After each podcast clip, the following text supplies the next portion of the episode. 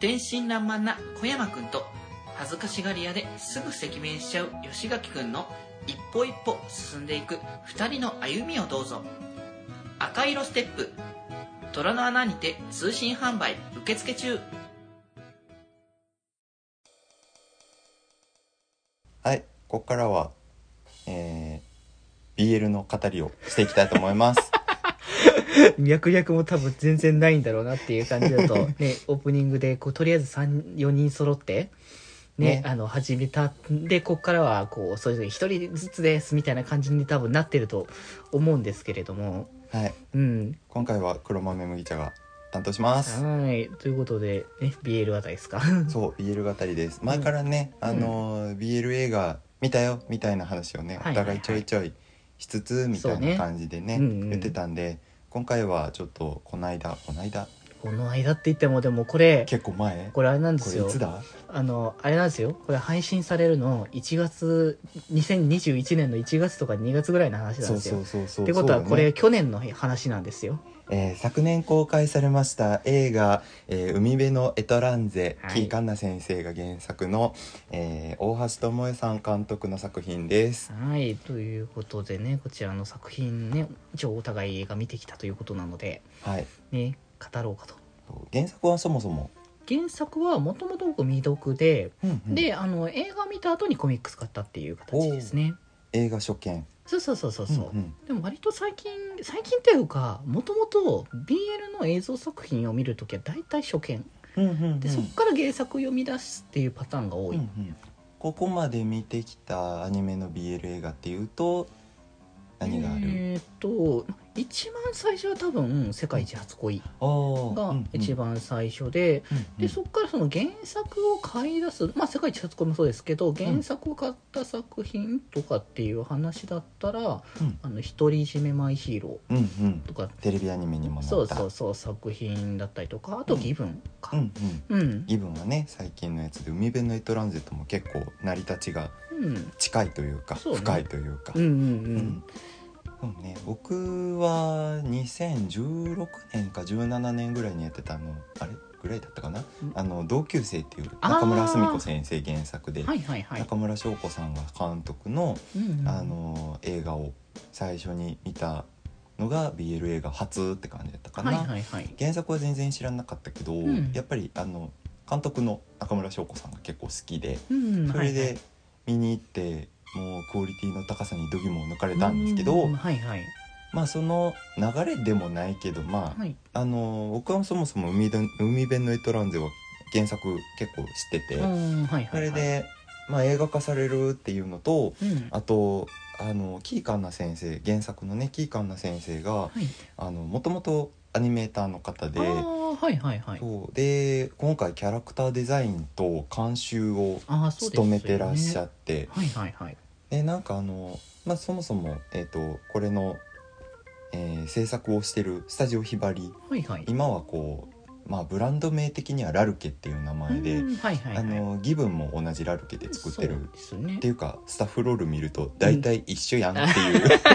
まあそうそうそうう、んうんでそのそこで活動されてる大橋昭夫さんださっきともえさんって言ったかも、はいはいあすいません訂正ですね大橋監督がね、はいはいえっ、ともともとキーカンナ先生と同じ、えースタジオ出身でうん結構親交が厚いっていうことで、うんうん大橋監督に白羽の矢が立ったっていう話やったらしいんですけど、はいはいまあ、実際うまあちょっと単刀直入にはいはい見てみてどうでしたあーでもすごいなんかやっぱね綺麗な世界観というか、うんうんなんか本当にその本当にこの沖縄うんがこう舞台になってるっていう話で、そこ海の綺麗さだったりとか、うんなんか本当にあ沖縄行きたいなっうんうてん見た時に素直に思ったっていうのがうんうあんりましたね。やっぱり背景美術のねそう温なんですよねかみがすごくて、うん、そうなんですよ。あこんなにあったかい作品作れるところやったんやなってちょっと素直に感動した、 はいはいうんはなんい。かすごい背景美術も手書き感手書きなのかな手書き感がすごいある、あったかみのある感じで,、はいはいはい。でね、そこに久保田美奈さんのピアノがね主旋律になってる BGM が乗って、はいはいすごいなんか綺麗な世界観をすごい再現されてるなっていううん感じがあって、はいはいうん、これはやっぱり劇場映えする画面の密度してるなってすごいそうですねこれうんテレビでやるとかってなったら、うんここまで多分やれないって気はしますもんね、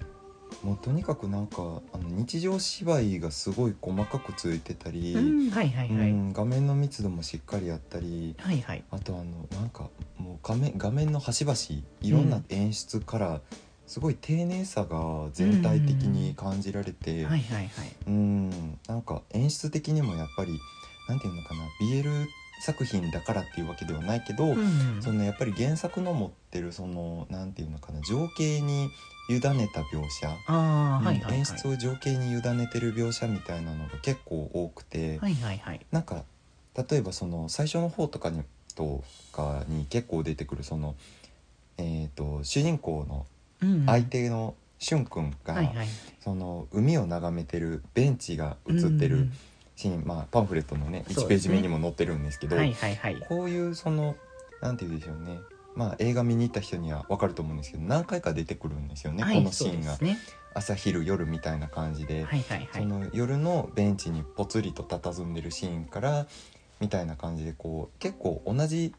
その切り取り方をしてるけどその情景が違ったり描かれてるキャラクターが違ったりみたいなはいはいその同じ舞台を使って全然違う心情を描くみたいなところとか、んそういうところに演出的な技法とかも結構感じられて、はいはいはいそういう部分はあの漫画にはちょっとなかったかなっていうああ、うんねアニメならではのそうそうそうそう表現の仕方そういうところにすごいちゃんと演出が行き届いてるなって映画として一本筋が通ってるなっていう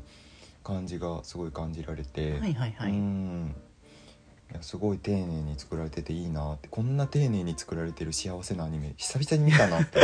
あうんあ感じだったそうですね うんうんでやっぱり僕的になんか個人的にすごい嬉しかったポイントなんですけうんど、はいはい原作のキーカンナ先生がキャラクターデザインされてるっていう話しましたけど、はいそのまあ、えー、とスタジオひばりのそのアニメーターさんが創作画監督をされてはいるんですけどはいはいその上からキーカンナ先生があの作画修正を結構ポイントポイントで書かれててうーんそのはいはいは原い作の先生が修正をの乗っけてるっていううーんところが結構あって、はいはいいそうもう完全に原作の絵そのまま動いてるっていう。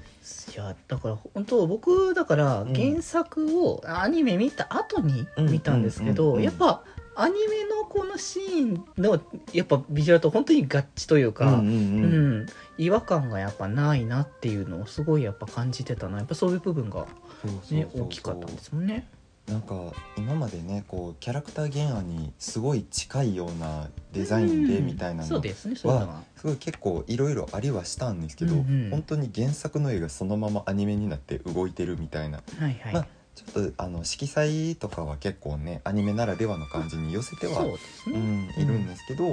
それでもやっぱり、うん、原作の先生がしっかり修正を乗っけられることでうんなんか全然こうイメージを損なわないというか。はいはいもう本当にそのまま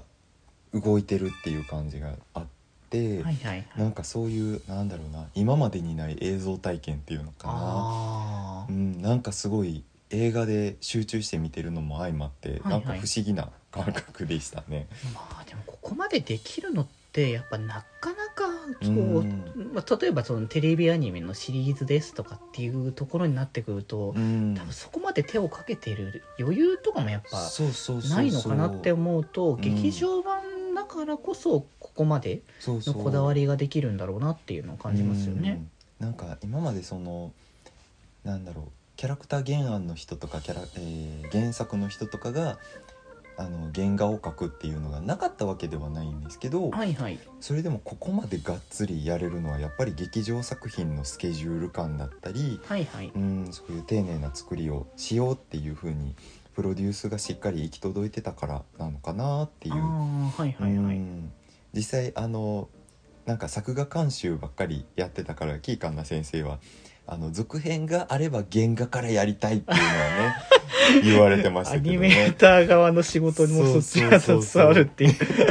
もう一から原画を描きたい修正だけじゃなくてっていうだから続編作らせてくれみたそういななんのですこねれね一応だから原作がその「海辺のエトランゼ」というね原作なんですけども、うんこの先の、えー作品で「春風のねエトランゼ」というそうそうそうえー作品がまあ今現行で4巻、そうそうそう、うんまで4巻かなそう出でているっていう状況なので、うんまあね、原作ストックとしてはもう十分ぐらいねそれこそ作れるボリュームではあるとは思いますけれどもそうやっぱりちょっと分厚い目の本が、え3冊分で第一章みたいな感じでうんね、そうですうねん、、そう扱われてるからねぜひワンクールかけて丁寧に、ね、そうですねゆっくりとそうこう描いていただきたいなっていうのはすごく感じますね、うん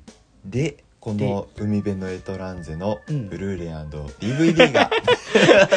そうですね大事でそすう大事ですここはそう2021年の1月にねもうこれ放送してるこ前れにか後かもしかしたら前後ぐらいのタイミングで、うんそうそうそう、うんぐらいでねそう発売になるのでいいそうえっ、と1時間弱のねちょっと短いめの中編映画ではあるのではいはい、まあ、リーズナブルおリーズナブルなお値段とうん見やすい尺度で、はいはい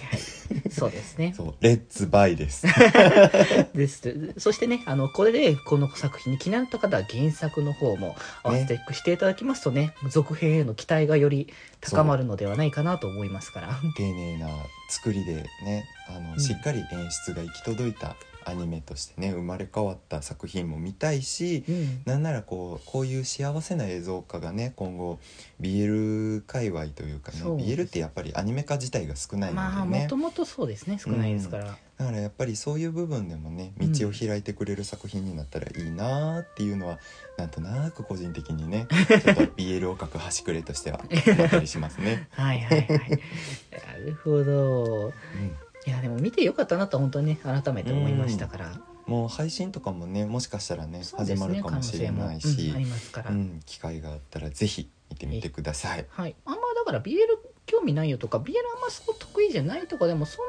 なにあのなんかハードな感じのものでもないから、うんううん見ん、やすいんじゃないかなってそのやっぱ人間ドラマみたいなところが、うん強い部分ですからまあでもやることはやってますけど ね。だって原作よりかはちょっとその分的には要素的にはあれかなこそこまでまあでもあんま変わんないのかななんか、うん動きと声と色がつくとあーなんかよりこううんね確かにく るくるものがあるなんか、うんふーんって感じああまあ確かにそうなんかね友達と一緒に映画見に行ったんですけど、うんうんなんか席一席分空いててよかったってちょっと思いましたそこはそうあの丁寧なそう人間ドラマを描いてるから評判良かったよっていうので、うんあのリビングで家族と見るのはちょっとそれはねちょそれはちょっと危険、うんそうそうそううんあの見るときにはさすがにお一人でそうそうそう見一た人方がでイヤホンとかヘッドホンとかつけて、うんちょっと楽しむぞみたいな感じでねそうですね見るのをおすすめします。はい。ぜひとも皆様、 えー、海辺のエトランゼ、えー、ぜひともチェックしていただければと思います。ぜひぜはい。では、続いては、ガロさんのパートに行きたいかと思います。はい、バトンタッチ。気ままに寄り道クラブでは、皆様のお便りを募集しております。メッセージの宛先は、よりみち .club.gmail.com その他感想は、ハッシュタグ、きまよりにて募集しております。そして、この番組をお聞きの皆さん、ぜひぜひ番組購読をよろしくお願いします。